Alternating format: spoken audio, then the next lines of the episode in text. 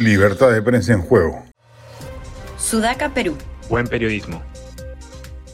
Sendos proyectos en el legislativo apuntan en la línea de flotación de la libertad de prensa en el Perú.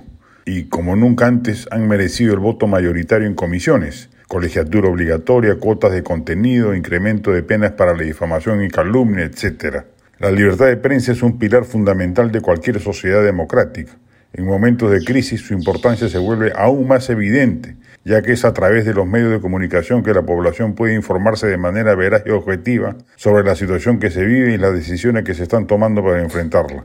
En tiempos de crisis, la libertad de prensa se convierte en una herramienta indispensable para combatir la desinformación y las noticias falsas que pueden generar pánico y confusión en la población. Por supuesto, los medios de comunicación deben actuar con responsabilidad y ética, verificando la información antes de difundirla y evitando caer en sensacionalismos que puedan distorsionar la realidad. La libertad de prensa también es fundamental para el ejercicio de la crítica y el análisis riguroso de las decisiones que toman los gobiernos en momentos de crisis.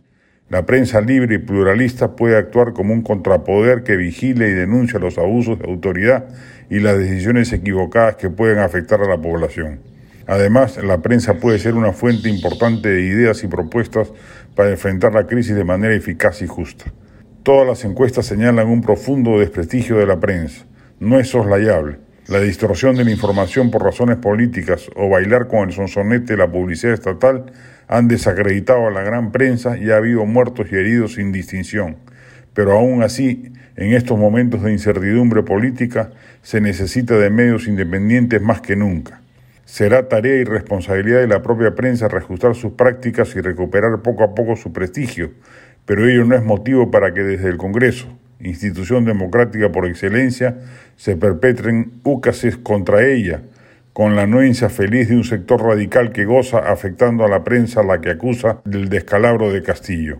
Lamentablemente, por otras razones, pueriles muchas de ellas, se han sumado al despropósito a bancadas que debieran ser más responsables, como las del centro y la derecha. Se espera, por el bien de las libertades, enmienda en el despropósito. La del estribo promete la obra teatral La Verdad del reconocido dramaturgo Florian Seller, el mismo de El Padre y El Hijo, dos obras extraordinarias escenificadas en nuestro país. Cuenta con un elenco solvente, Sergio Galeani, Magdiel Lugaz, Gonzalo Torres y Milena Vázquez. Va hasta el 18 de junio en el Teatro Marzano.